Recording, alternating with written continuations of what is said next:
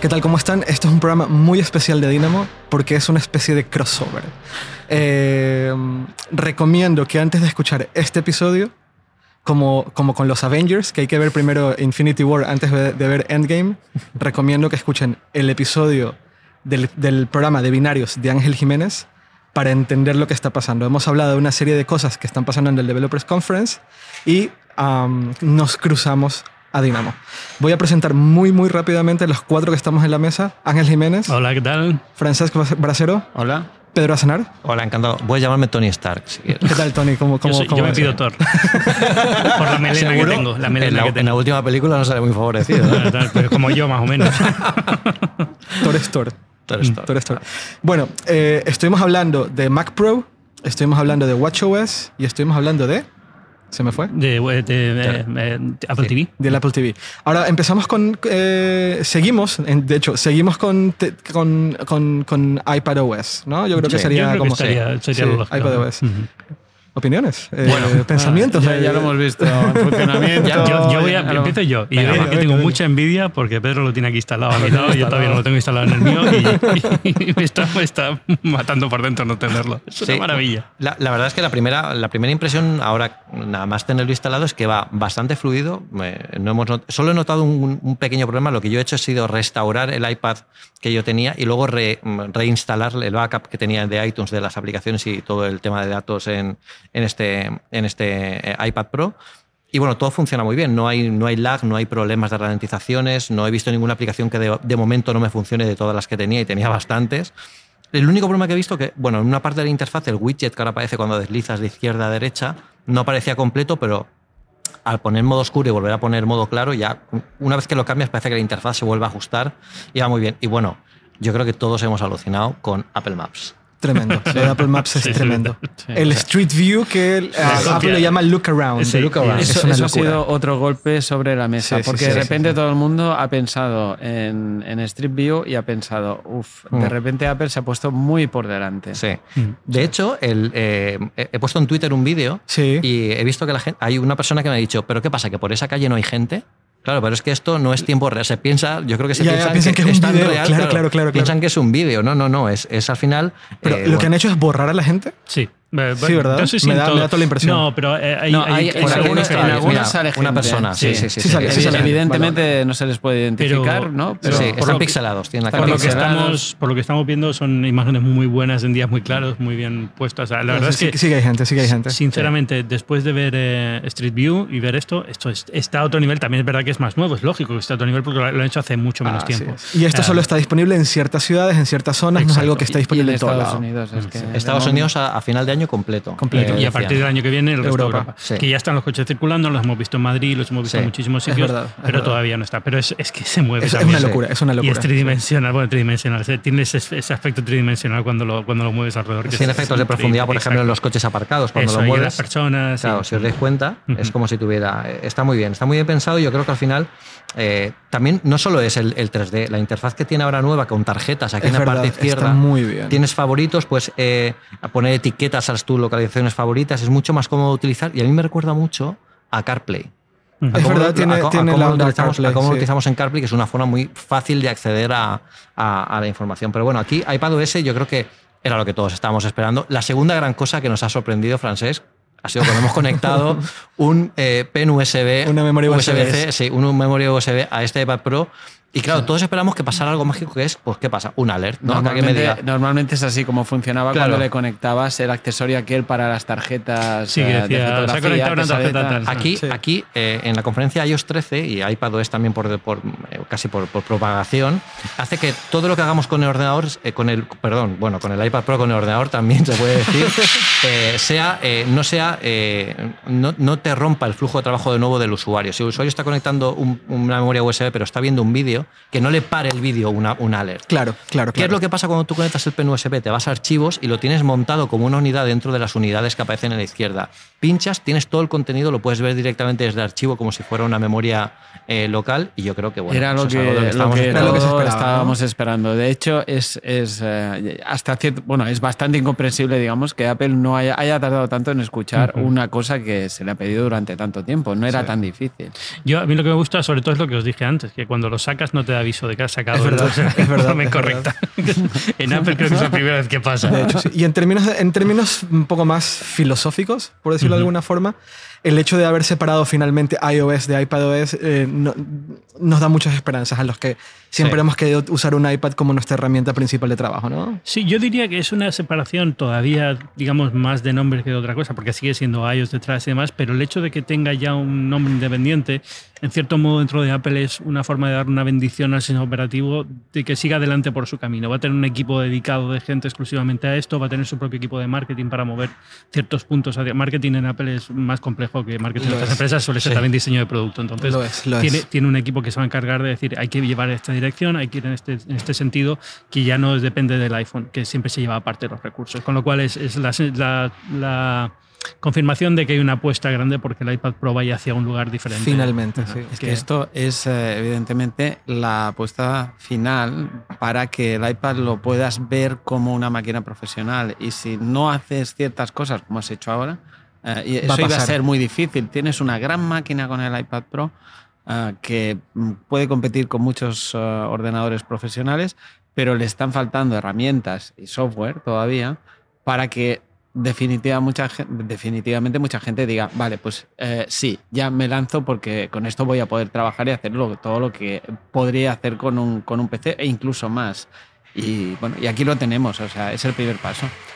Aquí yo creo que importante es, evidentemente, que esto tenga un camino separado. A mí me gustó mucho una frase que creo que dijo Feredici cuando comentó que, bueno, eh, entendemos que, eh, reconocemos que es cierto, el iPad es otra cosa distinta. Yo creo que montamos un equipo separado que se dedique solo a esto por una cosa muy importante, ya no solo también porque hagan cosas nuevas con el, con el iPad, sino porque van a aprender a escuchar. Sí. Vamos, van a tener un equipo que ahora sí que va a estar pendiente de, las necesidades de la gente que tenga y también va a saber trasladarla a los desarrolladores, que estamos en, la conferencia y también ha sido muy importante para ellos porque van a darles APIs eh, exclusivas para poder hacer aplicaciones más profesionales, van a tener más foco y sobre todo una cosa muy importante, cuando un desarrollador ahora vaya a diseñar una aplicación para iPad, va a ser una aplicación para iPad, no va a ser una aplicación para, para ellos mm, aprovechando un poquito más de espacio a ver qué le meto, sino es iPad OS y van a tener mucho más mm, sentido de, oye, vamos a hacer algo mucho más, más serio con no eso. solamente eso, sino que ahora con Project Catalyst incluso lo van a desarrollar pensando no solamente se va a usar en iPad, En se va el a usar en un Mac. La, la- de complejidad de la app probablemente vaya a más y vaya a Mm. ser más interesante. Sí. Entonces, Claro, ahí es donde yo también estaba pensando en un tema en términos más económicos, es decir, yo,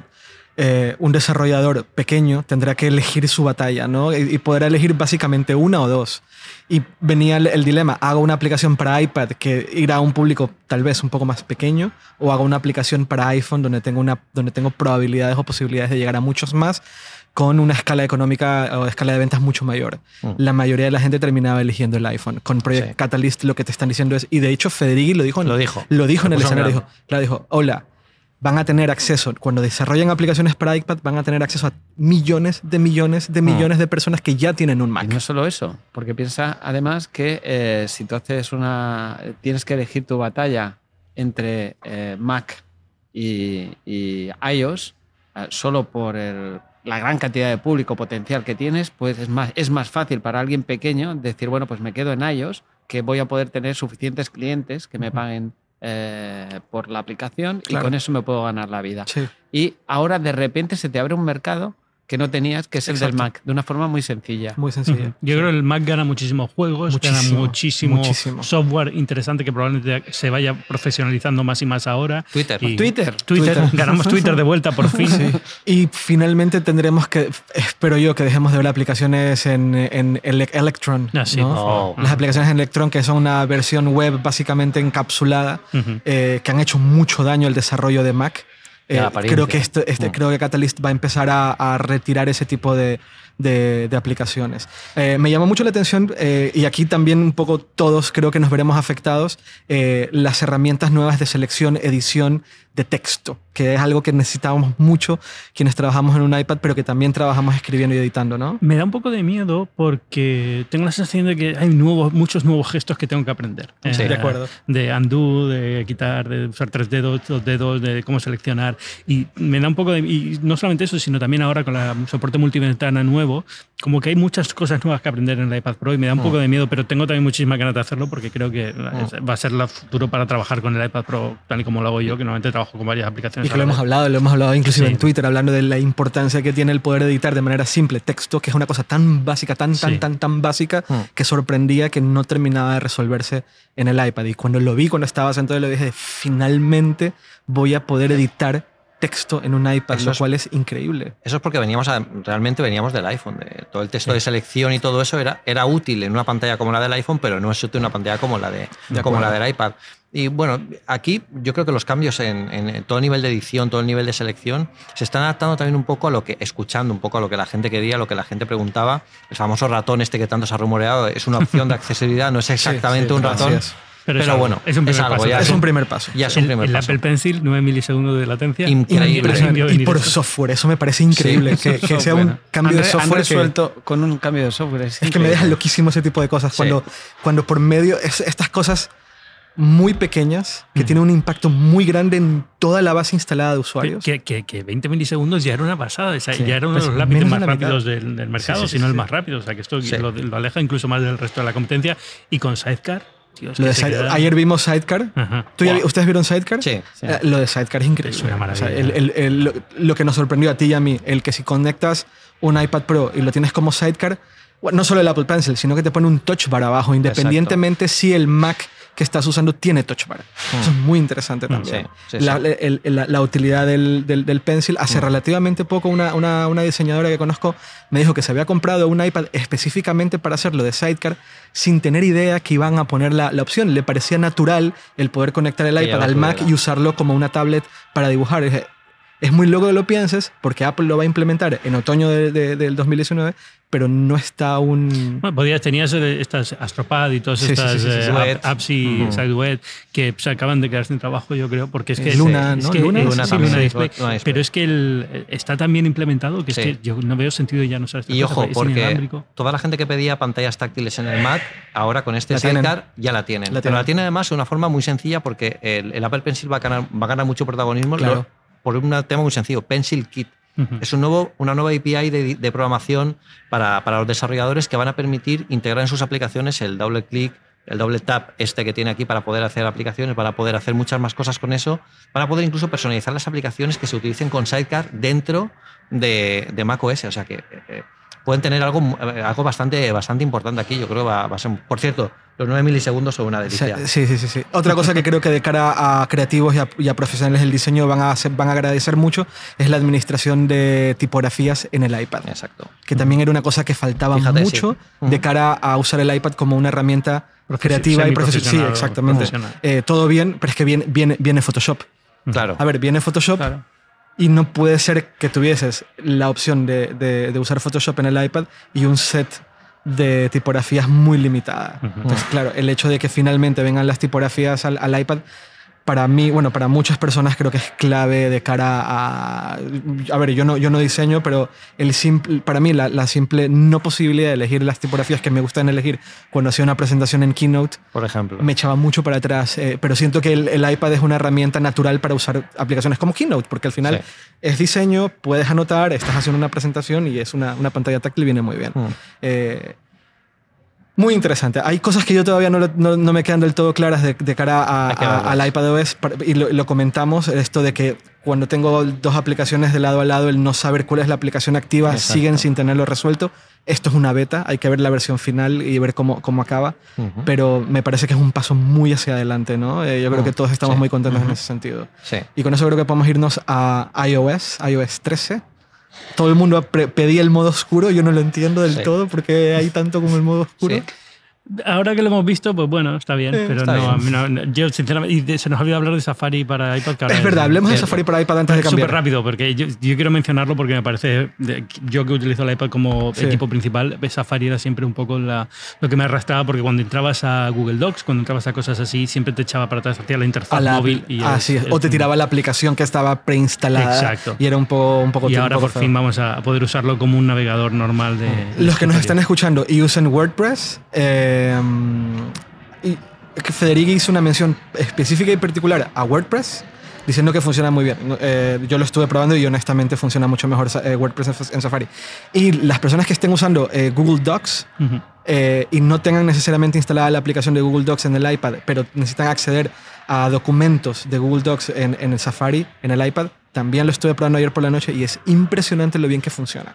Ha, ha sido un cambio eh, Bastante muy, fuerte. muy, muy grande. Pero bueno, ahora sí, vamos a, vamos a iOS. iOS. Venga, modo oscuro. Eh, bueno, de es, hecho, es bonito, está es- bonito, es, pero no, elegante, es eh, bueno, llama mucho la atención a muchas personas, va a ser su primera opción de, de- en, en el, en iOS 13.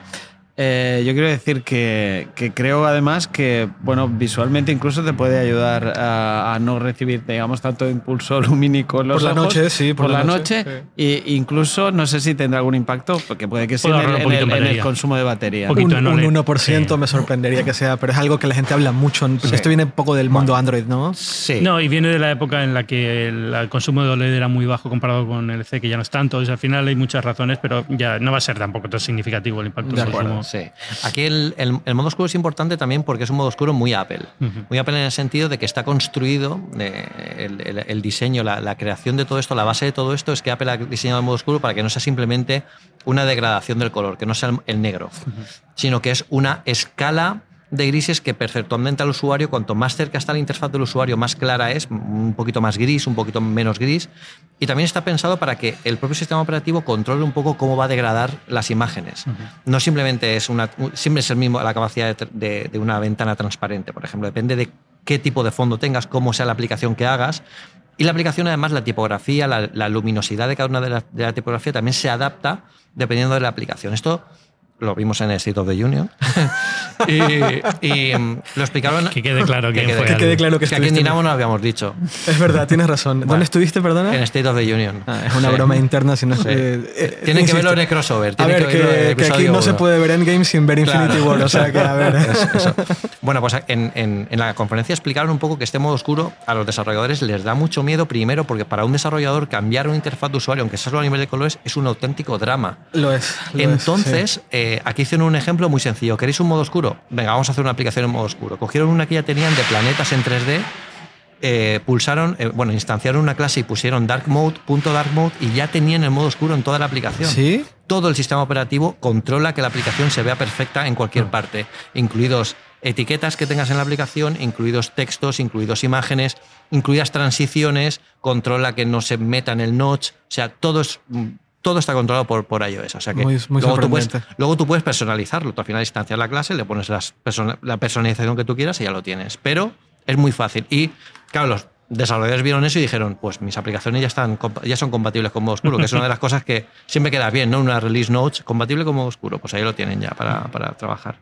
Vale, otra de las grandes eh, mejoras, bueno, de los grandes puntos clave de, de iOS y, y en realidad de, to- de todos los sistemas operativos es el tema de la privacidad. Eh, con iOS Sí. es particularmente especial porque es, eh, está al- alineado con, eh, con el teléfono, con el, con el iPhone, donde históricamente hemos visto que donde, donde más se han perpetrado, entre comillas, crímenes en contra del- de, la privacidad de los usuarios. Y ah, Apple está haciendo mucho, mucho, mucho, mucho énfasis en cómo se, en que tus datos se quedan en el teléfono. Es- sí. Sí, sí, sí, dime. No, no, esto, esto está basado ahora en Apple en, en unas líneas de trabajo muy claras. Una, todo se queda dentro del dispositivo. Eh, dos, el, el chip de seguridad del T2 que, eh, que va a servir eh, precisamente, bueno, ellos lo definen, la- el personal, de- el equipo de, de privacidad de Apple lo define como un castillo. Sí, es un cual. castillo y solo se puede pasar con permiso ah, para determinadas cosas y por un sitio muy limitado. No hay forma de acceder a, a eso eh, por ninguna parte. Y tres, digamos que sería la opción de que todo lo que vaya a estar en la nube va a estar eh, encriptado Cifrado, sí. perfectamente, pero eh, el trabajo, la, la inteligencia artificial que te permite eh, tomar decisiones eh, va a estar dentro del Dentro del teléfono. Sí. Yo creo que ahí Apple ha encontrado el- un punto en el que nadie le puede hacer competencia ahora mismo, porque Así es. Google, Facebook dependen de poder analizar toda esa información y usarla para vender publicidad para el usuario. Con lo cual, no hay problema. Cada vez No. que hay un problema, Apple reduebla la apuesta. Así es. Entonces, eh, la semana pasada hubo un tema en el Washington Post sobre algunas apps que estaban extrayendo información todavía. Ningún Listo. problema. Doble de control de seguridad. Así es. Ahora puedes bloquear el, el Bluetooth, puedes bloquear el tal, pues más controles de privacidad más granulares para localización. Y es un, es una- es combate que no va a perder nunca en ese sentido, porque no tiene problema en capar todo absolutamente para cualquier este- externo, si proteja al usuario. Así es. Eh, lo único, y el gran anuncio ha sido el botón este de. El single sign-on, le llama SSO, ¿no? Eh, de- del botón de Apple para, hacerte, para hacer login en servicios, que para el usuario es fantástico, hace mucho daño a Google y Facebook. Muchísimo. Hay es- que, eh, eh, contexto. Muchas veces cuando van a crear un una, una cuenta en algún servicio nuevo, les dicen, ¿quieres crear tu cuenta usando tus datos de Facebook? Con un botón de Facebook. Es básicamente lo mismo, pero en vez de que diga, ¿quieres usar tus datos, abrir tu cuenta con tu usuario de Facebook? Es, ¿quieres abrir tu cuenta con Apple? Y, Y- Apple protege, ¿no? Exacto, porque no, que ese- ¿cómo funciona eso? Cuando tú das tus datos de Facebook, Facebook tiene idea de qué servicios estás utilizando, cuándo los utilizas, cuánto los utilizas, y esto Apple no lo va a usar, esa No información. tracking. No No solamente tracking. no tracking, sino que este servicio tiene una opción de no le vas a pasar mis datos personales, sino le vas a crear una dirección electrónica independiente, una dirección de correo electrónico independiente que me forwardea a la mía normalmente. Aleatoria y, Que, y que aleatoria. va a ser única en cada Eh, operación. única en cada operación y que el día que ya no quiera saber más de este desarrollador la doy de baja y se acabó. es. Y es, es brutal. Y eh, con Face ID, que ah, Así es. ahorra mucho tiempo. Mucho, mucho tiempo. Ahorra mucho tiempo. Hay una parte import- importante para desarrolladores que les gustó mucho, que es el tema de todo esto, hacer un login en una aplicación es muy complejo porque hay que tener muchísimo cuidado con la seguridad, cómo Mucho. guardamos los passwords, la encriptación. Y los cambios que haga el proveedor, que esto ha pasado con Facebook cuando hubo todo el Exacto, drama de Cambridge Analytica. reimplementar, Exacto. Hubo mucho drama con Exacto. Entonces, ellos han visto ahora que, lo explicaban en la, en la conferencia, que esto eh, se hace automáticamente, solo todo lo, lo hace Apple, no tienen que cargarse de password ni de absolutamente nada. Y una cosa muy importante que les dijeron a, a los desarrolladores es que, oye, nosotros nos encargamos de verificar los usuarios que tenéis en la aplicación. Se acabó tener bots. Porque todo lo que vais a tener desde Apple va a ser usuarios reales. Eso es, eso es clave. Y eso para es muy bueno. Sí, eso es que muy bueno. Además, Apple eh, tiene abierto un combate eh, con los eh, rastreadores eh, y que es eh, un debate bastante complejo. La gente no lo sabe, pero a lo mejor entras en una página muy normal que, que no dirías que tiene nadie y tienes Incluido- 60 Mea rastreadores. culpa aquí, incluidos nuestros eh, medios Nuestros y medios, sí, Sí, sí, periódicos. sí, incluidos los nuestros. Puede tener 60, 90 rastreadores y hasta 100 te puedes encontrar. Entonces, Apple tiene un combate abierto con eso y va a ir eh, cada vez que detecta un rastreador, eh, la siguiente vez ese rastreador ya no entra. ¿no? Otra cosa que iOS 13 tiene y que no hicieron tanto énfasis como el año pasado, que el año pasado el énfasis era velocidad, velocidad, velocidad. eh, Face ID es 30% más rápido Sí. por software. En el pasado, Touch ID lo tenían que, lo tenían que acelerar por, Por hardware. hardware. Ahora a- Sí. a- es, muy, es que es muy fuerte. Y se va que es brutal, ¿eh? Acelerar 30% por software. Las aplicaciones eh, Se ejecutan dos. dos veces más rápido, Rápido. Mm. y son mucho más pequeñas. No sé muy bien técnicamente qué es lo que han eh, implementado. ¿Tú lo sabes? Sí. ¿Qué es lo, Lo que dijeron en el State of the Union. ¿Lo dijeron en el State of the Union? Bueno, lo, lo- lo detallaron un poquito más en el State of the Union. Eso, se, eso es- se llama, se llama el, el impacto en líneas de código. Al final, si reducimos las líneas de código, podemos reducir también El tamaño de la el aplicación tamaño, total. el tamaño de la aplicación. También se usan nuevas técnicas de compresión Sí. de imágenes, de compresión de librerías. Sí. Hay una nueva forma de gestionar las dependencias que tengas en tu aplicación con respecto a dependencias de terceros para que Sí. esas librerías solo utilicen la parte que tú necesitas de la aplicación, con lo que todo es al final una mejora, una mejora global. Y Eh, 60% más pequeñas las actualizaciones. Eso lo harán con deltas, tal vez. Exacto. Ellos lo que hacen es una, es una actualización incremental. Ellos Eso. tienen el baseline, el baseline lo declara el desarrollador o incluso el propio sistema operativo puede encargar de gestionarlo Sí. si lo hacen desde... Depende de cómo lo hayan construido, pero tú solo te descargas lo que vas a actualizar. Es como si, imaginad, eh, tuviéramos eh, un Mac Pro modular y fuéramos añadiéndole tarjetas, pues todas las tarjetas nuevas sí. que no hace falta que te compres un nuevo Mac Pro cada vez que quieras añadir una tarjeta nueva. No hay que reescribir el total Exacto. de la aplicación, simplemente Exacto. le agrego módulos, que viene, viene muy bien eh, en países donde el internet sea más lento, donde el internet sea más caro, donde Mm. tengas límite de transferencia más, más, más pequeños, Mm. donde no tengas acceso a Wi-Fi, pero necesitas actualizar una aplicación para poder usarla. Y de nuevo, este tipo de programación también es muy útil a los desarrolladores y a los clientes que utilizan la aplicación cuando quieren desactivar zonas de la aplicación sin bloquear la aplicación completa. Eso es interesante, eso es muy, muy Por interesante. ejemplo, tú tienes una aplicación en la que, imagínate, controlas un coche, ¿no? Por ejemplo, el caso de Tesla. Sí. Bueno, pues imaginar que hackean parte del módulo que controla el coche para la, de la velocidad. Bueno, pues Tesla remotamente podría decir, vale, pues esta funcionalidad ahora la ponemos en, en hold para que no se pueda utilizar, pero tú puedes seguir utilizando Todo la aplicación y no te bloqueo con toda la aplicación y te deja inservible el dispositivo que sea. Eso es muy Esa es una forma de programación muy útil.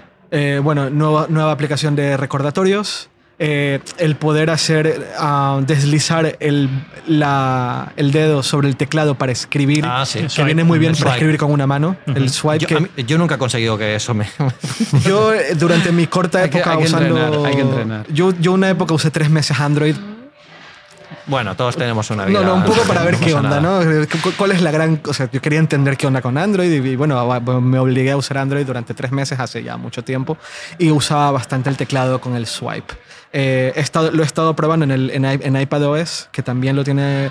En iPadOS puedes hacer el, te- el teclado pequeñito para usarlo con una mano y lo estuve probando y la verdad es que funciona bastante bien, sorprendentemente bien.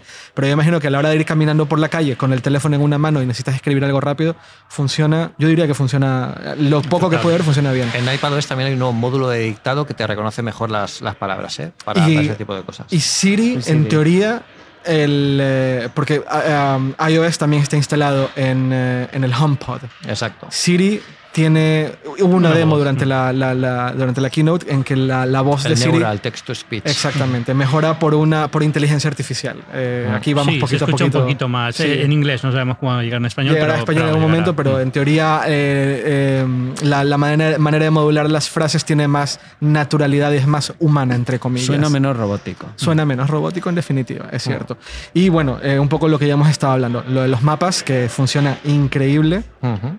Eh, y para acabar, porque se nos acaba el tiempo, el tema de las fotos. Lo Sí. que llegamos a ver con las fotos, en mi opinión, fue bastante sorprendente. Me ha Yo- recordado yo mucho la aquí vi- interfaz al Apple TV. Apple TV Plus, la nueva aplicación de, de- de Apple, con Ajá. las pestañitas arriba nuevas. Toda esa nueva interfaz con, Sí. con sliders arriba y tal es muy útil y sobre todo porque se maneja todo por gestos en, en la, nueva, en la nueva Yo, aplicación. yo aquí tengo en mis notas, estoy hiperventilando, pongo. Fue alucinante. Así Eso fue, ahí fue donde no podías más. Y no ¿eh? solamente eso, sino que ya no es foto, es para vídeo también. Claro. Es verdad, lo, de, lo, de la- lo del etalonaje Sí, sí, express en en el iPhone, cuando has grabado un súper bien. video, Mm. a mí me dejó loco. Etalonaje es la corrección de color eh, de, de video, ¿no? De- Es como editar una, una foto, pero editar todo el video Mm. e ir corrigiéndole el color para que se vea bien.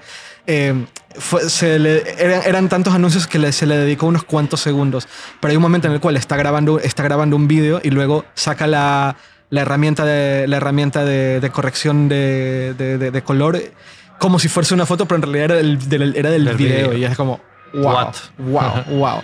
También el modo retrato, hay mejoras. En vídeo. Modo retrato en vídeo. ¿Estaba? No. No. No. no. ¿Sí? Yo- sí, ¿Sí? sí, se presentó, sí, sí. Y Pero- digo, sí, Calla, sí. ¿qué dices? que sí, que sí, modo retrato en vídeo. Bueno, no, Eso- yo- eso- yo- eso- te voy a comprobar, pero vale. Va- Vamos a buscarlo en directo mientras acabamos Venga, estos cinco minutos. Que vas a poder elegir la fuente de la luz. En vídeo, Mm. ¿lo tenés? ¿Eso era en vídeo? Está- según yo, eso era en, en foto. ya, en que- fotos solo. Eso, ¿eh? eso en foto, pero el modo retrato Claro, por fin modo llega a retrato. moto yo lo que vi es modo retrato, estu- el, el- que es la- el, el modo estudio, en donde tú ya no solo. O sea, la fuente de la luz y la fuentes. intensidad. Y la intensidad tú la podías elegir. Eso lo- a mí me parece Sí, importantísimo. yo creo que esto en, Nos el, de- que no. en, el, en el State of the Union les engañaron. Eh, sí, vamos, pero, pero vamos, yo la, la nueva aplicación de cámara espectacular. Que obviamente este es el preámbulo de lo que van a lanzar en septiembre con la Con la nueva cámara- cámara, la del nueva cámara iPhone, ¿no? Que hemos estado hablando que muy probablemente este año la foto, la, la, la gran mejora o el, eh, va a ser la, la tienen, cámara. tienen que darle una gran mejora porque La en el mercado está- sí. Android eh, la verdad es que han salido cosas muy, muy, muy Sí. buenas. Aquello de hacer zoom óptico 5 o 10x en, en un Oppo, creo que era, Ujú. ¿Sí? eh, es bastante sorprendente. y esto bueno, no lo de todas formas, eh, en fin, eh, la calidad de la foto que queda después de un zoom muy Sí. poderoso eh, es Suele bastante sí. limitada. ¿eh? Pero, no, pero finalmente no es un zoom, al menos no es un zoom, no es un zoom ah, Digital. digital, es un zoom Digital, sí, sí. óptico. Oye, es un avance, no me parece. Sí. Luego, eh, no, sé, no sé en qué términos vendrá la cámara nueva del iPhone, del iPhone que venga en, en septiembre, pero claramente esto es el preámbulo Sí. en términos de software de Sí. lo que vamos a Sí. ver en términos de hardware en, en tres, en tres meses y medio. o Y sea, una, y una capacidad de edición en las fotografías Al fin, como por Dios. nunca se había visto. el poder editar una foto en fotos- sí, necesitaba siempre una aplicación Externa, externa, claro. que son las que han tenido más, Sí. más opciones más completas. Y creo que creo que lo hemos logrado. sí. Creo que lo hemos logrado. Sí, solamente voy a decir Sí. voy a hablar de MacOS Catalina para una cosa que Sí, me sí, sí, sí, sorprendió un montón y es lo del control por voz de accesibilidad. Lo vimos ayer y Es- muy sorprendente. Te ponen los pelos de punta. Sí, es Tony Stark total. es Es, es hablarle al ordenador Sí, y que vaya haciendo cosas conforme vas hablando. que va a llegar para iOS también. También. No, hemos, no nos ha dado tiempo de hablar de Sí. Catalina, Hmm. porque, bueno, Yo solamente lo digo, es una opción de Sí. accesibilidad, está pensada de esa forma, Sí. pero pensad en ello con la mente abierta, como así se van a encontrar los, ordenadores- Así los es, ordenadores en el futuro, porque es Star Trek puro y duro. Es como. wow. De hecho, el mensaje a los desarrolladores fue, por favor, cuando hagáis una aplicación, no tenéis que hacer nada, pero probad la aplicación eh, con Con estas opciones de, de- de accesibilidad porque viene por aquí el futuro. Eso lo dijeron ayer también. ya en más adelante hablaremos mucho más en detalle. Seguramente todos lo Sí. tendremos que hacer de eh, Catalyst. Sí. Catalyst da para Cinco podcasts. Sí, y el, el cambio que va a haber en el, en el, en el ámbito de desarrollo de, de- de todo el ecosistema de Apple eh, va a ser profundo. Sí. Eh, pero yo creo que esa es una de las claves de, de- Catalina. eh, y, y recordar que el control por voz llega a iOS. Ujú. Sí. Sí. Todo lo que vimos de macOS llega a iOS. Y si, vimos, si vieron Google, I- Google I.O. cómo controlaban un Android con la voz, Ujú. pues lo mismo, seguramente habrá una demo parecida en septiembre cuando presenten un nuevo iPhone. El Sí. control por, por voz va a ser tremendo. Sí. Y con eso, creo que acabamos. Pues muy bien. Sí. Muchas gracias Bueno, a Nada, todos. a ti. Un placer. Tenemos que despedirnos al mismo tiempo. O sea, aquí Sí. hay una despedida. eh, Yo lo único que decir que me da mucha pena que esto se lo haga una vez al año, porque Sí, es una de las mejores conferencias que se, que se tienen al año, Sí. sin duda. Sí, hay que intentar repetirlo, aunque tengamos que hacerlo en el hotel eh, de, cara al, de cara al lanzamiento de los iPhones en septiembre. Seguro, Hacer un- seguro. Una, una, repetir algo así. Seguro. Pues muchas gracias. Muchas gracias a los cuatro. a nosotros. Encantados. Chao. Chao, chao, Chao. chao.